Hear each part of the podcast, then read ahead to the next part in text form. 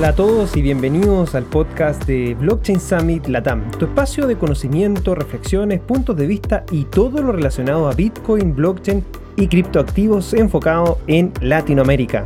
Mi nombre es Cristóbal Pereira y soy tu anfitrión.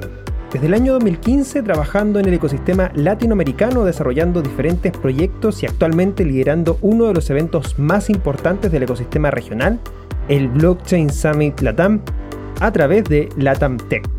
En este podcast conversamos con diferentes referentes globales y regionales para comprender y entender la actualidad latinoamericana en torno a esta tecnología, pero sobre todo participar y construir en conjunto la nueva Internet del valor y la confianza. Sean bienvenidos y bienvenidas. ¿Cómo entendemos DeFi?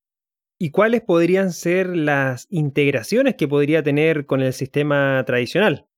Para todos es conocido que estamos viviendo momentos únicos en torno a la innovación de servicios financieros sobre blockchain. El denominado ecosistema de finanzas descentralizadas o DeFi por sus siglas en inglés han despertado el interés de muchas personas para poder acceder a esta nueva gama de servicios financieros globales. Pero antes de empezar, ¿entendemos bien qué es DeFi y cuáles son sus pilares de desarrollo? Y adicionalmente, ¿esta definición está solo asociada a una red blockchain en particular o es de un ecosistema completo? Para responder estas preguntas conversamos con Fulvia Morales, Product Manager de ZeroX Labs, un protocolo que busca crear un mundo tokenizado donde todos los valores pueden moverse libremente. Iniciamos la conversación preguntándole a Fulvia sobre su definición de DeFi y cómo visualiza este ecosistema a nivel de las diferentes redes e infraestructuras que existen. En relación a esta definición de DeFi que nos compartió, analizamos si esta ha cambiado en el tiempo, entre 2017 al 2021, o se ha mantenido de la misma manera, específicamente por la disrupción que hemos visto de Binance Smart Chain los últimos meses. Conocimos más de ZeroX, su labor dentro del ecosistema, el desarrollo de sus diferentes protocolos sobre capas y la interconexión que permite el ecosistema DeFi.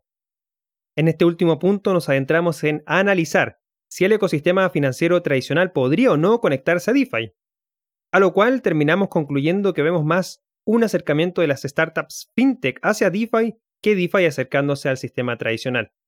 Por último, le preguntamos a Fulvia sobre consejos que nos pueda entregar para todas aquellas personas que están recién partiendo en este ecosistema DeFi. Si te gustó este episodio, te invitamos a compartirlo en tus redes sociales usando el hashtag BSL Podcast y seguirnos como Blockchain Summit Latam en las diferentes plataformas sociales. Te invitamos también a suscribirte a nuestro canal de YouTube buscándonos como Blockchain Summit Latam Todas las semanas tenemos contenido de actualidad sobre el mercado y la tecnología. Puedes visitar nuestra página web www.blockchainsummit.la para más información. Ahora vamos a disfrutar de esta entretenida conversación. Sean muy bienvenidos a este nuevo episodio del podcast del Blockchain Summit Latam, donde conversamos distintos temas en relación a Bitcoin, blockchain, criptomonedas, DeFi y NFTs también hoy día, siempre en español. Y bueno, sabe muy bien con quién me encuentro, así que le damos la más cordial bienvenida a Fulvia. ¿Cómo estás, Fulvia? ¿Cómo va todo por tu lado? Muy bien, gracias. Qué bueno. Todo en orden. muy bien. Bueno, con este tema de la, de la pandemia, eh, me imagino cuidándose y, y bueno, acotando ahí los los desplazamientos, pero bueno, en este ecosistema todo es, prácticamente online, así que no es mucho lo que uno lo que uno hace de, movimiento. Em, es correcto, no, no para este ecosistema. No, no parado. De hecho, ha sido más dinámico este último año de, lo que ha sido los últimos tres. Así que, no, está, entretenido, sí, está entretenido. 100%. Em, oye, Fulvia, cuéntanos un poco antes de, partir de lleno la conversación, la gente pueda conocerte un poco más ¿Cómo es que en, tu trayectoria profesional eh, llegas a entrarte en, blockchain, en ZeroX Labs y bueno, eh, después en lo que conocemos hoy día como DeFi? Claro, antes que nada, muchas gracias por invitarme y muchas gracias a todas las personas que están escuchando. Em, yo empecé mi carrera en banca tradicional y desde un principio estuve muy involucrada en los temas de inclusión financiera y bancarización. Eh, trabajé en Citi para la TAM y me tocó hacer muchos análisis sobre el mercado financiero, tanto en México como otros países de América Latina, incluyendo Brasil, Argentina, Colombia, Chile. Y básicamente así fue como me di cuenta del grave problema de acceso a servicios financieros eh, que existe alrededor del mundo, pero especialmente en economías emergentes como la TAM. Y investigando el tema, eh, fui a dar con las microfinanzas, que en ese entonces eh, eran como la bandera de la inclusión financiera y los, como la situación, eh, digo, la solución, perdón, a, a, toda esta situación de falta de bancarización. Así que decidí tomarme un año sabático para trabajar en microfinanzas. Y resulta, es, es una historia medio larga, pero resulta que trabajando en microfinanzas me di cuenta que realmente pues no era la, mejor solución a los temas de pobreza que en ese tiempo se pensaba. Y como que entré en esta crisis existencial casi, donde pues yo había decidido tomar esa decisión de, dedicarme full a las microfinanzas, después me doy cuenta de que había prácticas predatorias, que algunas de las instituciones estaban sobreendeudando a las familias y entonces en esta crisis existencial me encuentra el white paper de Bitcoin. Yo siempre digo que me encontró a mí, no yo, no yo al white paper. Eh, esto fue en 2013 y entonces la primera vez que leí el white paper mm, realmente sentí que había algo por ahí, pero la verdad era para mí muy difícil imaginarme eh, cómo se veía eh, esta tecnología en, en, el uso diario y cómo se veía su impacto eh, así que lo encontré en 2000, o, leí el white paper por primera vez en 2013, en ese entonces no conocía a nadie que, que hablara de Bitcoin o que supiera de lo que yo estaba hablando, pero como que seguí muy de cerca el tema y eventualmente regresé a banca tradicional, eh, muy metida en los temas de fintech, antes de que fintech el término ni siquiera existía, pero eran como tecnologías enfocadas en inclusión financiera eh, específicamente. Y así fue como llegué a Bitso en 2017, eh, ahora sí ya de full time en, en el ecosistema cripto. Y eventualmente em, en 2019 mm, llegué a ZeroX. ZeroX fue como pionero de DeFi o existió antes de que DeFi fuera nuevamente un término em, como los primeros exchanges descentralizados que surgieron en 2017, 2018, incluyendo a ZeroX. Entonces, desde 2019 estoy en ZeroX trabajando eh, pues en lo que ahora conocemos como DeFi. Yo recuerdo Ciruex, de hecho fue efectivamente, como tú bien lo mencionas, una de las primeras aplicaciones que, vi en torno a lo que es el sistema financiero. Nosotros en ese minuto estábamos desarrollando Godzillion, que era una plataforma de equity crowdfunding, y, llegamos a Ciruex. De hecho, tengo mis, tokens de Ciruex desde ese momento, 2017 aproximadamente, y ahí los tengo todavía en hold eh, Diamond eh, Sí, sí, no, eh, es tremendo el avance que se ha hecho y, recuerdo el, el, el, video y de lo que hablaba y hoy día materializándose es como ver, bueno, la visión que se tenía un poco de, de la tecnología y de los sistemas financieros materializados hoy, día, hoy día en DeFi es tremendo porque, porque nada, pues, un poco ya, ya se, se, veía la visualización tres años antes, hoy día la materialización y quién, quién sabe lo que uno puede encontrar tres años después. O sea, en este ecosistema tres años es casi como hablar de, de, 10, 15 años en el mundo tradicional. Pasa es correcto, así es. Oye, y, y bueno, yéndonos a esta última parte, que, nos queremos centrar, lo, de DeFi o finanzas descentralizadas. ¿Cómo podríamos explicar en simple, si, desde tu punto de vista, obviamente tu, tu perspectiva, tu experiencia, mm, qué es lo que es DeFi? Bueno, para mí cripto y DeFi eh, representa la posibilidad de tener un sistema financiero abierto para todos eh, y creo que ahí es, eh, es, eso es lo más importante desde mi punto de vista. Creo que nos permiten por primera vez en la historia construir servicios y productos financieros que son 100% digitales, que son 100% globales y que más, lo más importante, sin intermediarios. Actualmente los, los sistemas centralizados, como por ejemplo el sistema financiero, los bancos centrales, están basados en, en, la confianza ¿no? y utilizan una serie de criterios para determinar quién puede participar en el sistema y quién no. Por ejemplo, eh, si, un, eh, si una persona nació en tal lugar, si tiene cierto, cierto nivel de riqueza, ese tipo de cosas. Y con el paso del tiempo, en lo que esto ha derivado es que el 31% de la población adulta a nivel global está excluida de esos sistemas financieros. Y creo que aquí es donde entra eh, realmente el cambio de paradigma que, que trae consigo las finanzas descentralizadas al crear un sistema financiero abierto para todos, donde e, es este tipo de cosas como cuánto dinero tienes, dónde naciste, en qué lugar vives, etcétera, etcétera, realmente no son, no son importantes para determinar quién puede participar o no. Cualquier persona con una conexión a Internet y un teléfono inteligente puede participar de este sistema. Y creo que eso es realmente eh, lo poderoso de, de nuevo, de este cambio de paradigma, de esta tecnología. Y realmente al final del día, a mí eso fue lo que fue mi momento, así como que esto es, esto es el futuro, esto es a lo que quiero dedicarme porque atándolo a como te decía anteriormente, siempre estuve muy enfocada o siempre estuve muy involucrada en los temas de inclusión financiera y de bancarización.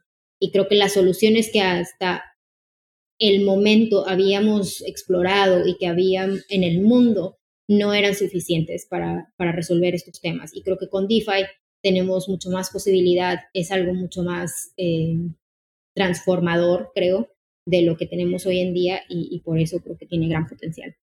Totalmente de acuerdo en eso, eh, sobre todo en la parte de, inclusión. Eh, bueno, ahí se conectan los puntos de, tu experiencia inicial que nos estabas comentando de, banca, de inclusión financiera, de microfinanza. De cierta manera, a todos nos empieza a conectar los puntos eh, y ver cuando ya tanto existe una tecnología como la posibilidad de crear esta lógica financiera nueva eh, uno la, toma la oportunidad, la aprovecha. Y yo creo que ahí en, lo que están haciendo con, con y, y, Matcha, que vamos a entrar en detalle más adelante, creo que eh, va, en ese camino que, tú acabas de mencionar. Ahora, inclusión financiera y transparencia eh, son pilares fundamentales de, de, lo que es la distinción del sistema financiero tradicional. Sabemos que el sistema financiero tradicional no es inclusivo, en Latinoamérica solo el 50% de las personas tiene acceso a una cuenta bancaria, o sea, hay, otra mitad que no tiene ni siquiera acceso a una cuenta bancaria. ¿Y para qué decir la transparencia? Que, bueno, tú lo viviste en carne propia también, el tema de la transparencia del sistema financiero. ¿Cómo tú, ves posible se logre alcanzar esto, que se logre alcanzar realmente a gran escala esto de, de, DeFi eh, con la inclusión financiera y transparencia? Em, y obviamente, ¿cómo lo visualizas también a nivel de la red y la infraestructura donde se está trabajando hoy día? Sí, eh, totalmente coincido contigo en que inclusión y transparencia eh, es importante mantener estos valores y que se, y, que se mantengan conforme la tecnología va madurando y el ecosistema va creciendo. A nivel de redes y de infraestructura, creo que veremos varias cosas interesantes y de hecho creo que algunas de ellas ya las estamos viendo con el éxito de, Ethereum, por ejemplo, no solo a través de las aplicaciones de finanzas descentralizadas o DeFi, sino también ahora a través de los NFTs. Hemos visto, por ejemplo, un incremento en la demanda de espacio de bloques en la red y esto ha puesto a, prueba la escalabilidad de la red y ha provocado un incremento en el, en el costo de las transacciones al punto al grado de que en algunos casos el costo se ha vuelto prohibitivo, ¿no? Para cierto tipo de casos de uso, para cierto tipo de transacciones. Y en este ambiente de altos costos de transacción, creo que algunas de las innovaciones que han sido muy exitosas en Ethereum seguramente tendrán que migrar o expandirse o escalar a nuevas redes, ya sea eh, L1 o L2, eh, etcétera, etcétera. Pero eso no quiere decir que Ethereum quedará abandonada. Bueno, al menos eso no creo yo que, eso pase para nada. Pienso que Ethereum continuará siendo la base de DeFi y creo que es, pero sí creo que es crítico reconocer que la descentralización existe en, un espectro y que probablemente veremos eh, la tokenización de, de, las cosas, como nosotros lo llamamos en CRX, expandirse a nuevas cadenas o a nuevas redes de segundo nivel para diferentes casos de uso, algunos tipos de usuarios, cierto tipo de transacciones. Y creo que eso vamos a ver, creo que vamos a ver como esta, una red de redes eh, de L1, de L2, donde la transparencia y donde la inclusión siga siendo, eh, digo, pilar fundamental entre esta red de redes, pero sí creo que habrá diferentes eh, niveles de descentralización dependiendo del tipo de, transacción o el tipo de caso de uso que, la aplicación esté desarrollando o que el usuario mismo requiera. En el, en el tema, siguiendo lo, de la, la, inclusión y la, y la transparencia y, y, tu visión con respecto a, esta red de redes o las distintas infraestructuras que se está creando para, para poder dar soporte toda la innovación que se está creando dentro de DeFi. Em, ¿Ves que esta narrativa o explicación de, de, lo que es DeFi en sí ha evolucionado en el tiempo, considerando que sobre todo el tema de inclusión en Ethereum, con la congestión que hay, no ha sido tal, porque obviamente no es inclusivo pagar una por una transacción 50, 50 dólares en Ether, obviamente pensando en alguien que quizás tiene 100 dólares, 150 dólares para, para ahorrar. Eh, a lo que estamos viendo hoy día, eh, DeFi en 2021 con redes como Binance Smart Chain, como, como Avalanche, como Conflux, que están permitiendo el desarrollo de microsistemas DeFi o microecosistemas DeFi, que de cierta manera, al ser poco utilizada, el costo de transacción es mucho más bajo y permite esta denominada inclusión. ¿Es que ha evolucionado esta narrativa de DeFi? Eh, en, el tiempo? Yo más, más que, que verlo como que, la narrativa ha evolucionado, yo pienso que la esencia siempre ha estado ahí. O sea, esta esencia y la importancia de crear un sistema financiero abierto, transparente para todos, creo que siempre ha estado ahí y creo que eh, digo, es fundamental que, que, esa esencia permanezca conforme los casos de uso incrementen y conforme más usuarios adopten esta tecnología. Lo que sí creo es que nos estamos enfrentando a las limitaciones de la tecnología hoy en día. No quiere decir que la tecnología siempre tendrá estas limitaciones, porque claramente ya lo estamos viendo con innovaciones, eh, con nuevas cadenas como Binance Smart Chain o como redes de segundo nivel, como Optimism, CK Rollups, etc.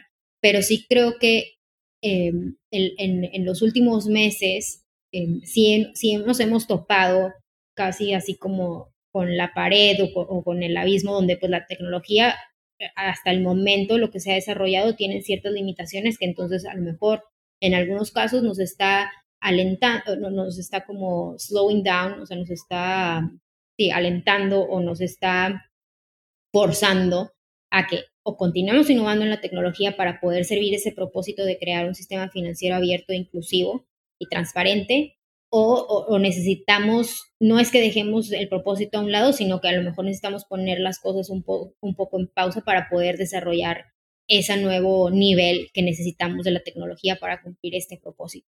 Y creo que, no, ah, de nuevo, no creo que es que la definición de DeFi per se haya evolucionado, creo que ha, ha permanecido la misma, solo nos hemos encontrado ciertos obstáculos en el camino y tenemos que ajustar la tecnología o mejorarla o, construir cosas nuevas para poder continuar con ese propósito y esa visión que creo que muchos compartimos eh, en el ecosistema.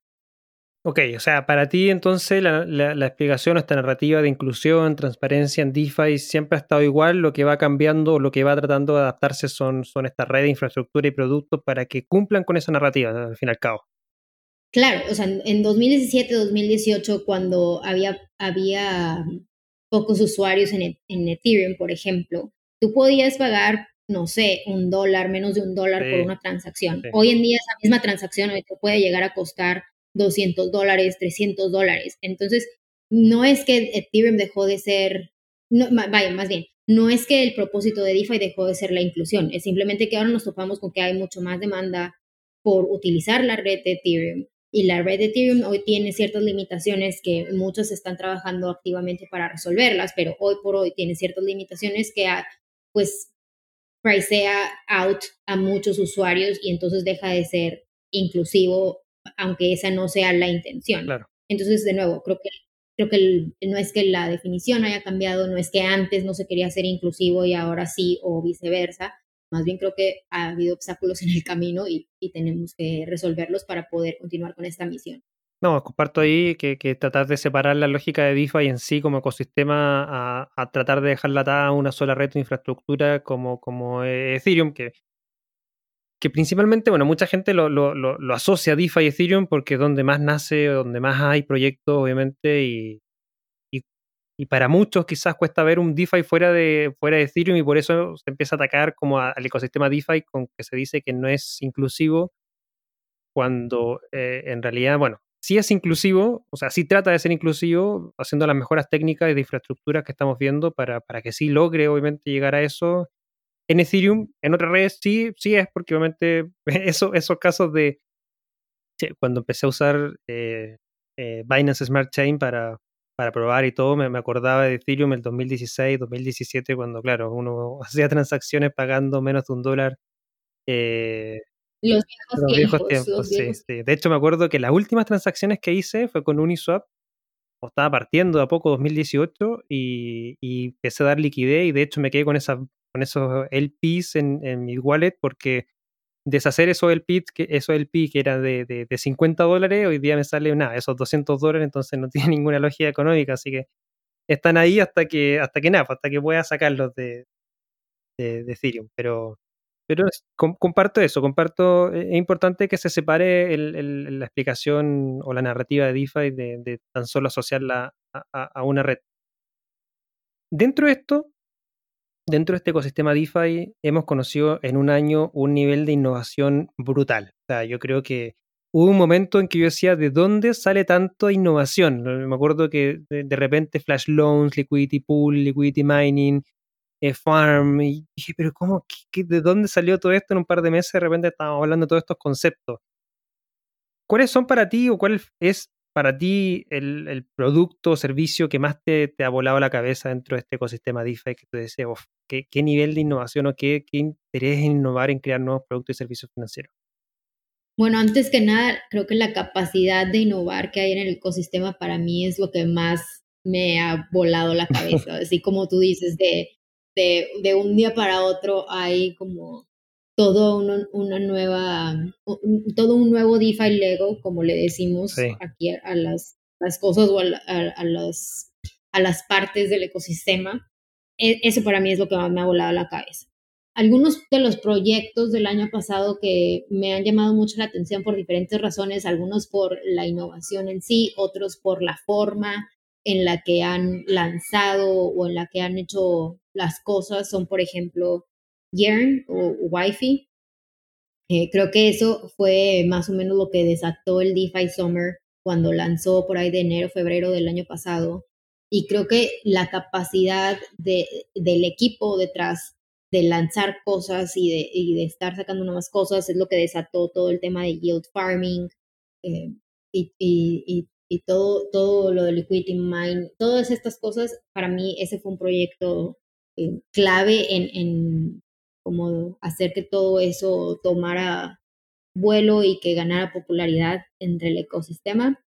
Y después hay otros, otros equipos que te digo, mm, me volaron la cabeza por la forma de hacer las cosas. Por ejemplo, Sushi, Sushi Swap, eh, fue uno de los equipos que a mí más me sorprendió la forma en la que se desarrollaron las cosas, de pasar de ser un fork de Uniswap, que después hubo un rock pool y, el, y, el, fundador desapareció y después regresó los fondos. en, ese, en ese punto del drama de la novela, creo que todo, muchos de nosotros pensábamos, o bueno, por lo menos yo pensaba, bueno, este, ya, este proyecto ya fue, ya desapareció. Y ahora lo ves y han desarrollado toda una suite de productos y de herramientas y el proyecto sigue desarrollándose y sigue dando. Entonces, desde el punto de vista de cómo sucedieron las cosas, ese también fue uno de los que así me voló la cabeza, que eh, ha, habido momentos donde digo, esto solo puede pasar en esta industria. Esto, solo puede pasar en este ecosistema y no en ningún otro. Pero sí, e, esos dos, te digo, por diferentes razones, pero eh, sí, creo que el año pasado me, me volaba la cabeza. Sí, el lo de Sushi Swap fue, fue, fue súper interesante cómo se dio, cómo se ha dado y hoy día, bueno, se está, ya se expandió otras redes, o sea, ya Sushi Swap está funcionando sobre Avalanche, yo, yo, lo, yo lo he utilizado, funciona bien, eh, está creando, está, está montándose su, su, está haciéndose su nombre, yo creo que se, ya se... Sí, te digo. Sí. Te digo, para mí lo, lo que más me voló la cabeza fue eh, cómo, cómo, cómo nació el proyecto como el fork de Uniswap, que Uniswap hay que reconocerle que ha también sido uno de los grandes innovadores en el ecosistema eh, y que desató toda la, la, ¿cómo se dice?, la vertical de los AMMs. Pero cómo nació Sushi de ser, y cómo ha pasado de ser un fork, después con mucho drama, eh, ahora ser un proyecto reputable que, que, ya sabes, tiene reconocimiento, que tiene usuarios y que ha seguido lanzando cosas nuevas y, construyendo sobre lo que tienen. Eso, esa historia me parece muy interesante. Sí, sí para mí, para mí lo primero que me voló la cabeza fue, fue el desarrollo de MakerDAO y DAI. O sea, la descentralización de un banco central y, y, poder emitir una, una, moneda estable respaldada en otras cripto. Y, y, lo... Ah, sí, total. Si, no, si nos vamos más atrás del año pasado, hay cosas eh, sí, sí. súper interesantes que han pasado en el ecosistema. Bueno, es que casi todos los días hay algo que nunca se ha visto antes, entonces está difícil de escoger. Pero sí, si nos vamos más atrás del, del 2020, sí, total, Maker eh, es un gran ejemplo de innovación y, y de lo que básicamente Maker fue el pionero de DeFi, en mi opinión, junto con los exchanges descentralizados. Creo, que, creo que esos fueron los pilares de, de lo que ahora conocemos como DeFi. Sí, me acuerdo de cuando, de hecho me estaba acordando recién cuando, cuando conocí de CiruX y, y lo que estaban haciendo de, estos que, que, que, existían antiguamente de Ether Delta, em, que, que era una especie de, de, de, libro de órdenes mezclado con contrato inteligente y bueno, funcionaban y todo, no, no, no tuvieron eh, evolución, pero, pero, pero fueron los antecesores de lo que hoy día conocemos como Uniswap. Me acuerdo de Bancor cuando creó este concepto de los de, eh, de lo que hoy día conocemos como los liquidity pools. Eh, también, no, hay mucho, ¿no? uno podría tener una, una serie de, proyectos, como tú bien dices, que, que podría seleccionar para, para ver un poco lo, en lo que estamos hoy día. Pero sin lugar a dudas, los más relevantes, Maker, Uni, Year Finance, Bancor en su minuto por, por todo lo que también trajo. No, no, no, no, ha podido despegar mucho, creo yo, pero, pero trajo mucha innovación y después, bueno, ya todo lo que, lo que conocemos lo que conocemos hoy día. Y, dentro de eso, lo que conocemos hoy día, bueno, me gustaría ya entrar en, en ZeroX, eh, en tu labor. Em, como te dije, yo un proyecto que, que, sigo desde el 2017, tengo mis tokens ahí desde el 2017, imagínate que los compré y ahí los tengo eh, para, para mucho tiempo. ¿Cómo podríamos explicar el rol que cumple ZeroX dentro de DeFi? Y bueno, dentro de este rol, eh, bueno, explícanos también ahí qué es lo que, es, lo que es Matcha, esta, esta aplicación también. Sí, eh, mira, me gustaría empezar por, por la misión de ZeroX, porque creo que es como el punto de partida. Y en ZeroX creemos que el mundo va a ser tokenizado y que necesitamos que todo este valor tokenizado eh, fluya libremente.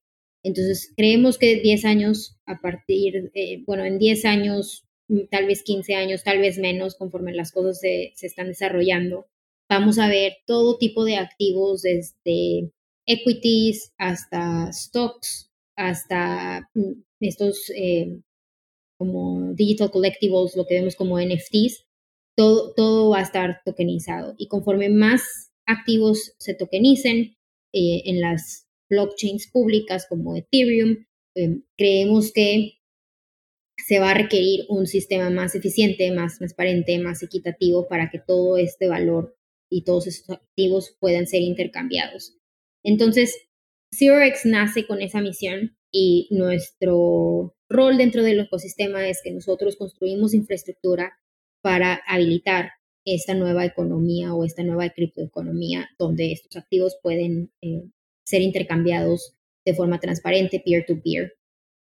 Como mencionabas ahorita Bancor y mencionabas Ether Delta, al igual que, que esos y que Uniswap y SushiSwap, ZeroX es un protocolo de exchange descentralizado, pero eh, nosotros tenemos todo nuestro stack tiene tres eh, niveles, digamos. En el, en el, más, en el base somos un protocolo de exchange centralizado, muy similar a Coinbase o a Binance, donde los compradores y los vendedores pueden eh, intercambiar activos eh, peer-to-peer y determinar el precio del, activo. Ese modelo eh, fue con el que nació ZeroX y funcionó muy bien para los tokens donde hay liquidez, porque tienes mucha demanda y tienes mucha oferta y entonces puedes conectar a, esos dos lados del mercado.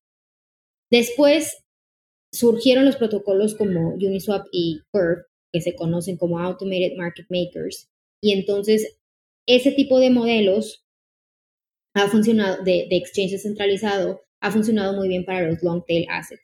Y lo que nosotros hicimos es, conforme la liquidez se fue fracturando a través de todos estos diferentes protocolos de exchanges centralizados, nosotros creamos un agregador y ese es nuestro segundo nivel dentro de nuestro stack, si te lo imaginas como un edificio. En ese segundo nivel, nosotros tenemos un agregador de liquidez que agrega toda la liquidez que hay en todos los diferentes protocolos de exchanges descentralizados, incluyendo CRX, Uniswap. Agregamos más de 20 eh, protocolos. Y ahí tenemos un producto que se llama CRX API. Este agregador lo que, lo que hace es, además de sumar toda esa liquidez, eh, también encuentra las rutas más óptimas para encontrar el mejor precio para el usuario. Entonces, por ejemplo, nosotros evaluamos o el algoritmo evalúa si tú quieres hacer un trade, por ejemplo, de ETH a DAI, eh, el algoritmo evalúa si es, es mejor hacerlo directo a través de un protocolo o si puede dividir el trade que tú quieres hacer entre dos o más fuentes de liquidez. Todo eso lo hace suena muy complicado, pero todo eso lo hace como por atrás y el usuario no se tiene que preocupar de nada. Pero ese es, ese es nuestro segundo nivel de, y, el, nuestro segundo producto. Y el tercer producto, que es el tercer nivel, si te, de nuevo, si te lo imaginas como un edificio, es Matcha. Matcha es un frontend, una aplicación construida sobre CRX API, donde los usuarios pueden ir a intercambiar o hacer sus trades y eh, Matcha utiliza todo eso que te explicaba del agregador. Entonces, son las diferentes, los diferentes niveles de nuestro stack. Suena bastante, suena mucho más complicado de lo que es, pero em, eso es lo que hacemos hoy por hoy. No, no suena complicado si uno se lo imagina en este concepto de capas, porque porque, porque al fin y al cabo uno ya se está acostumbrando al concepto de las layers o las capas o los pisos uno encima del otro para, para construir estos productos y servicios financieros. Eh, al fin y al cabo cada capa tiene su lógica, tiene su valor agregado y sobre eso uno le va construyendo estos servicios, estos servicios financieros. Fin al cabo un sistema financiero tradicional también se, se construye sobre capas. O sea, está la capa también de infraestructura de redes, aplicaciones, servicios, acceso. Es un poco que nosotros acá lo estamos entendiendo, conociendo, desarrollando desde, cero, desde las bases. Así que creo que, está muy bien explicado en, concepto de capas eh, lo que hace y en la labor y por supuesto el rol que cumple CiruX y Matcha y, estos niveles de, desarrollo que, están, están aportando. De hecho, en su página web podemos ver que, por ejemplo, Shapechief funciona o, utiliza CiruX y otros, y otros eh, proyectos importantes del ecosistema DeFi se conectan. Eh, y, eso, eso es lo que me llama la atención, que, un poco me, engancha mucho la siguiente pregunta, que es el nivel de interconexión en este sistema, en este DeFi, que, que diría que podríamos agregarlo como, una, como un tercer pilar, después de lo que hablamos antes de inclusión y transparencia, la interconexión. Yo la veo que es fundamental eh, en DeFi, la posibilidad desde que se nace MakerDAO con DAI. DAI funciona hoy día casi como una API de conexión para que tú puedas conectarte en cualquier producto o servicio sin pedirle permiso a Maker, sin pedirle permiso a nadie, utilizar toda, todos los contratos inteligentes que existen para poder crear y desarrollar tu propio producto o servicio financiero enfocado en tu comunidad. Es lo que es otra de las cosas que también a mí por lo menos me, me, vuela la, la, cabeza. Em, ¿Crees que este nivel de interconexión, así como está, eh, se pueda mantener si es que este ecosistema DeFi se va acercando poco a poco al sistema tradicional? Porque no sé si compartes, pero mi visión es que eh, lo que estamos viendo hoy día es que va a haber un acercamiento desde todo lo que se está desarrollando en, blockchain DeFi eh, hacia el mundo tradicional y el mundo tradicional acercándose a poco a lo que se está haciendo en, blockchain. Entonces, en algún punto hay cosas que obviamente se van a tener que, no sé si unir, juntar, no, lo visualizo bien, pero, pero sí visualizo que esto, al fin y al cabo, va, va a tender en un punto medio. No sé si tú lo compartes y si lo compartes, ¿cómo ves el tema de la interconexión? Sí, total. Eh, primero, coincido contigo en que el, tema de la computabilidad o, o de que puedas eh, utilizar todos estos diferentes legos o estas diferentes piezas para desarrollar algo nuevo o o desarrollar un producto o de cómo utilizas, por ejemplo, ZeroX o Compound o MakerDAO en otras aplicaciones, creo que eso e-, es, es, sin duda otro, algo único, pues, de las finanzas descentralizadas.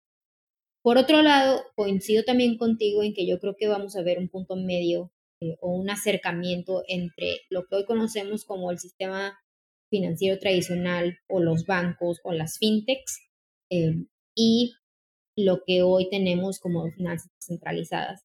Sin embargo, la forma en la que yo visualizo que eso va a suceder es que, y, de nuevo, no, no sé si esto va a pasar en cinco años o en diez años, está muy difícil predecir eso, porque como tú decías hace rato, tres años en cripto son como, es como los años perro, diez años en, tres años en cripto son como diez años en vida real.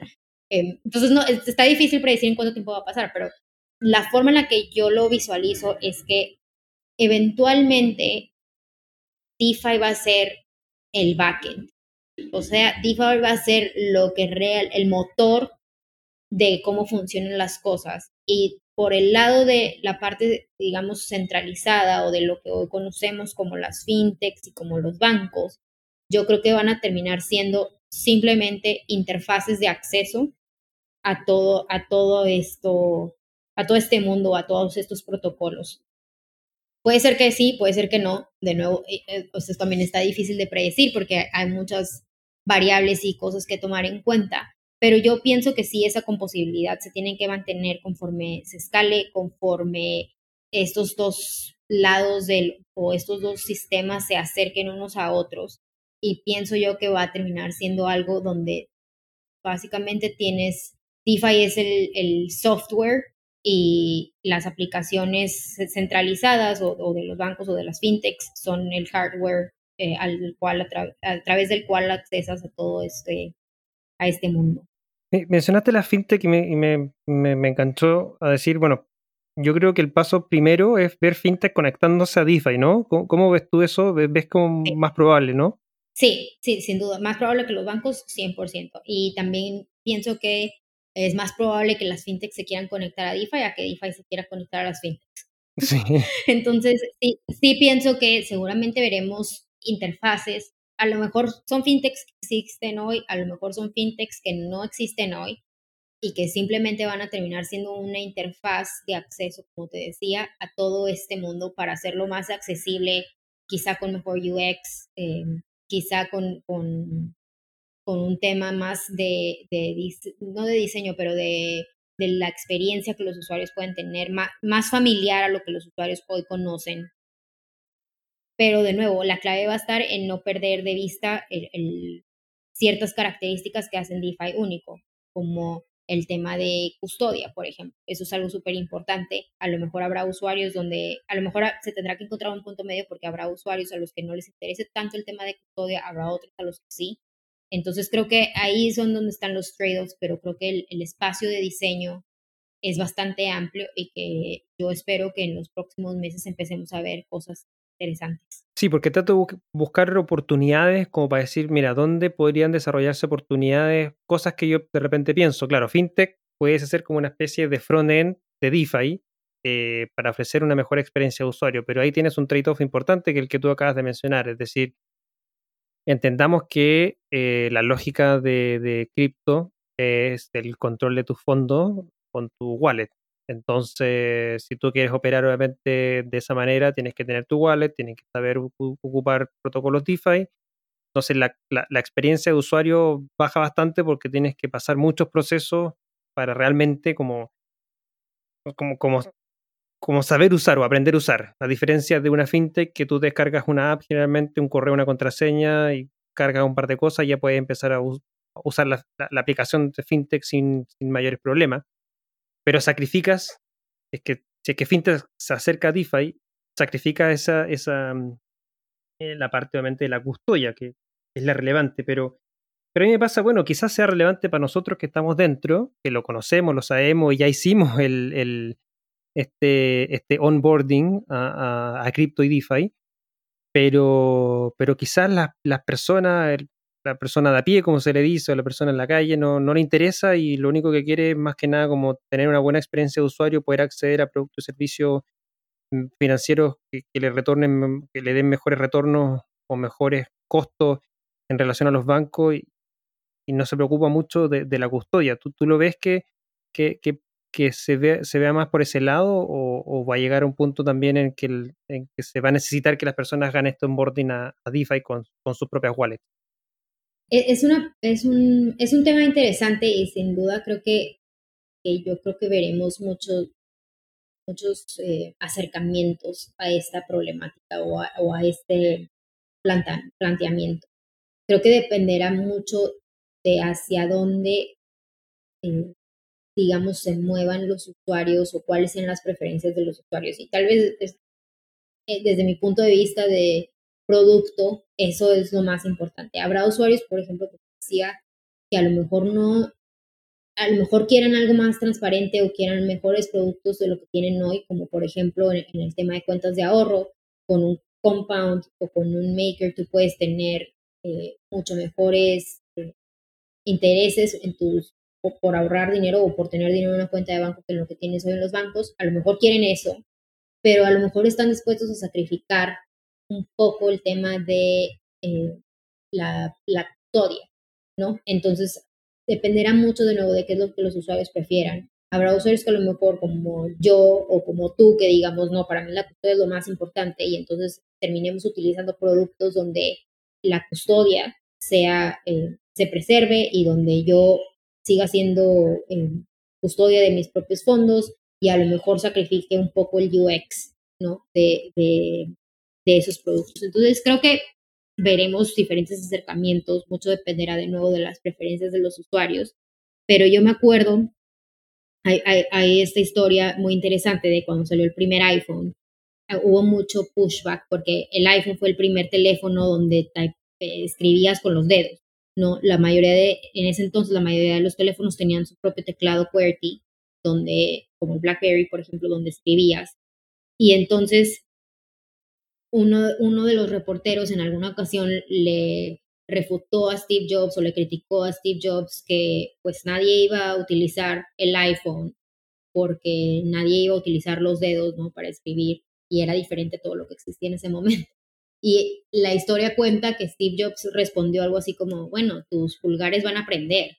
Y creo que algo similar podría pasar aquí.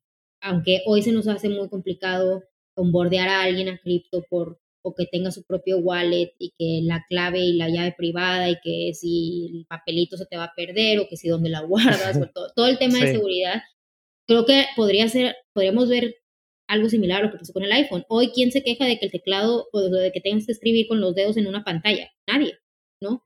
Mm, la mayoría estamos acostumbrados a eso, ya sea en el iPhone o en otros teléfonos inteligentes, eventualmente todos terminaron siendo así, ¿no? Y desaparecieron los teclados QWERTY de los teléfonos. Y yo pienso que algo, puede, algo similar puede pasar aquí, donde hoy se nos hace muy complejo, pero el ser humano tiene la capacidad de aprender y los usuarios tienen toda la capacidad de aprender. Y quizá, mm, si para la mayoría de los usuarios el tema de la custodia y el tema de, de todo, bueno, de los pilares que mencionábamos, de la transparencia, de la descentralización, de la inclusión, si son lo más importante para ellos, los usuarios van a aprender y los usuarios van a estar ahí y van a, van a forzar a que los productos estén diseñados con base en lo que ellos necesitan y lo que nosotros como usuarios necesitamos. De acuerdo en ese, en ese, en esa aplicación, Fulvia. Bueno, muchas gracias. Oye, para ir finalizando, me quedan dos preguntas. Primero, ¿veremos eh, y Matcha y todos estos niveles funcionando en otras redes diferentes a Ethereum? 100% ya estamos en otras redes. Em, como te decía, Em, eh, digamos que tiene diferentes niveles eh, o diferentes capas. Y como nosotros vemos ZeroX haciendo un poco zoom out, es como un middleware, donde nosotros conectamos eh, la tecnología blockchain o, somos como un puente entre la tecnología blockchain, la capa de consenso pues de, de, las blockchains, con las aplicaciones al que finalmente los usuarios utilizan. Y como tal, como middleware, nosotros queremos estar donde los, usuarios, donde los usuarios están y por lo tanto vamos a expandirnos a otras redes, aunque como decía anteriormente, yo sigo que, creyendo que Ethereum probablemente va a seguir siendo la base para DeFi, pero sí vamos a estar en otras redes. Hoy en día estamos también en Binance Smart Chain y eh, próximamente estaremos en otras redes que no puedo revelar, pero estamos trabajando eh, también en esa expansión. Oh, esperamos una primicia en este podcast. no, pero está bien. aún, no las, puedo revelar. No, está bien. Pero, em, pero sí, de hecho publicamos ah, hace un, un par de semanas, la semana pasada, ya perdí noción del tiempo, pero hace un par de semanas publicamos nuestros, nuestros planes de expansión para otras eh, Layer Ones y para otras redes de segundo nivel como Optimism, CK Rollups, etcétera, etcétera. Lo pueden encontrar en el blog de ZeroX, que es blog.zeroxproject.com y ahí pueden encontrar todos los detalles o también eh, me pueden escribir eh, y se los puedo reenviar. Excelente. De hecho, vamos a subirlo en la descripción. Lo, tienes ya. Nos estás escuchando ahora, así que lo tienes disponible en la descripción del, episodio. Si no, ingresa a nuestro, nuestra comunidad en Telegram, arroba BCL Comunidad, y ahí te lo pasamos sin problema. Si lo quieres leer y no lo quieres buscar, te lo pasamos sin problema. Em, excelente. Entonces, eh, vamos a ver ahí un, lindo desafío y, vamos a ver las, las, redes las cuales ya va a estar operando prontamente ZeroX con todas sus capas de, infraestructura. Última pregunta. Comentaste de que tu base fue un poco buscar la inclusión financiera, microcrédito, microfinanza. ¿Qué es lo que podríamos dar de consejos Em, o consideraciones para personas que estén entrando, que quieran entrar en, este ecosistema DeFi, dejando de lado obviamente que mucha gente lamentablemente se mete solo por el precio, que está subiendo los tokens, que está subiendo Bitcoin y que cuando, cómo puedo hacer más dinero. No, la persona que, realmente tiene unos fondos, tiene unos ahorros y no lo quiere tener en el banco y quiere, quiere, quiere aprender DeFi. ¿Qué, qué, ¿Cuál debiese ser el camino que tú crees eh, debiese seguir y cuáles son las consideraciones que tiene que tener? Mira, lo, lo primero para los especuladores, yo lo que siempre digo es no pongan más dinero del que están dispuestos a perder. Hemos visto muchos casos de éxito y también muchos casos donde la gente pierde eh, pues todo su dinero. Pero mi recomendación, más allá de eso, realmente creo que es em, que la gente llegue con la mente abierta para experimentar em, con, o para jugar, entre comillas, jugar eh, con todos estos productos, que no se asusten por la tecnología. Creo que una vez que lo haces, ya que lo haces una vez, es mucho más fácil eh, partir de ahí y, seguir como probando todos estos productos. Y creo que para mí siempre ha sido clave, y eso se lo digo a todas las personas que me preguntan eh, o que quieren aprender, para mí siempre ha sido clave el tema de hacer tu propia investigación, ¿no?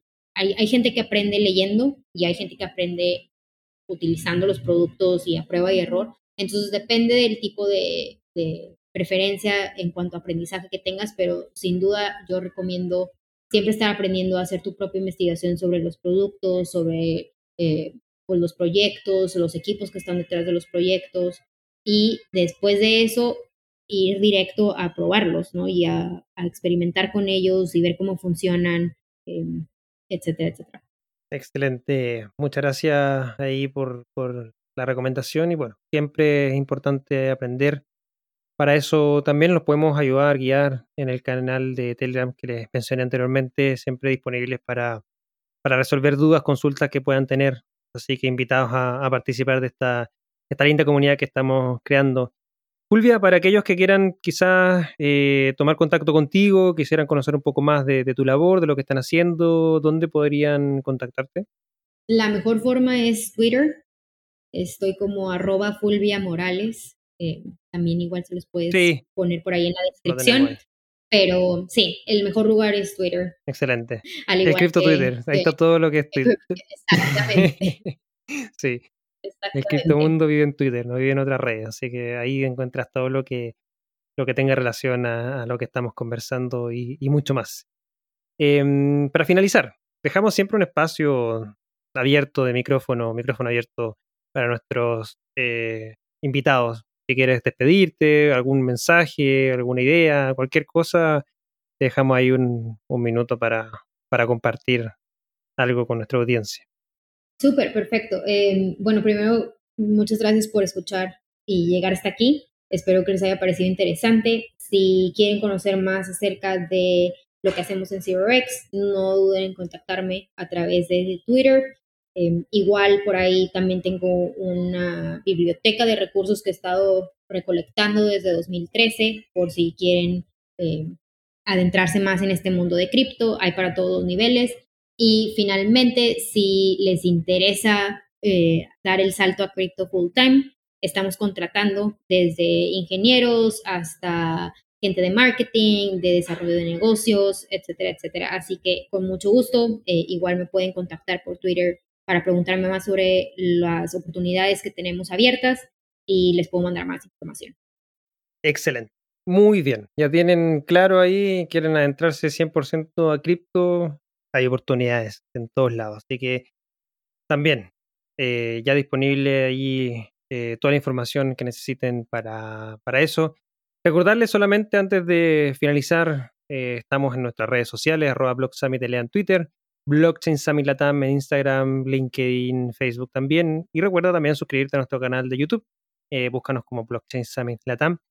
Te suscribes donde tenemos programas tanto este podcast como también BSL Análisis todos los miércoles y BSL Contrarreloj todos los viernes contenido semanal sobre Bitcoin, blockchain, criptomonedas, DeFi y NFT y bueno, todo lo que está marcando la pauta en este ecosistema global, pero en español, para acercarte obviamente todo lo que está sucediendo a ti, mantenerte informado y poder tomar mejores decisiones. Fulvia, muchas gracias nuevamente y esperamos tenerte prontamente tanto en el podcast como en la próxima edición de Blockchain Samilatam, que ya estamos a punto de de confirmarla, bueno, online obviamente por tema de pandemia todavía, pero, pero las fechas ya vienen pronto, así que esperamos también verte por ahí. Claro, con gusto. Eh, bueno, muchas gracias, que estés bien, nos estamos viendo. Chao, chao. Gracias. Bye. Te recordamos que el Blockchain Summit Latam es uno de los eventos íconos de Latinoamérica sobre blockchain, DLT y activos digitales, con más de 600 asistentes, 50 speakers y 30 empresas por evento forma parte de Latam Tech, empresa que busca construir en conjunto la nueva Internet del valor y la confianza, a través de sus unidades Blockchain Academy Chile, Hack Latam y Blockchain Summit Latam. Las opiniones vertidas en este episodio son de exclusiva responsabilidad de quienes las emiten y no representan necesariamente el pensamiento de Latam Tech. Este podcast es traído y producido a ustedes por Latam Tech. Para más información puedes visitar nuestra página web www.latamtech.la.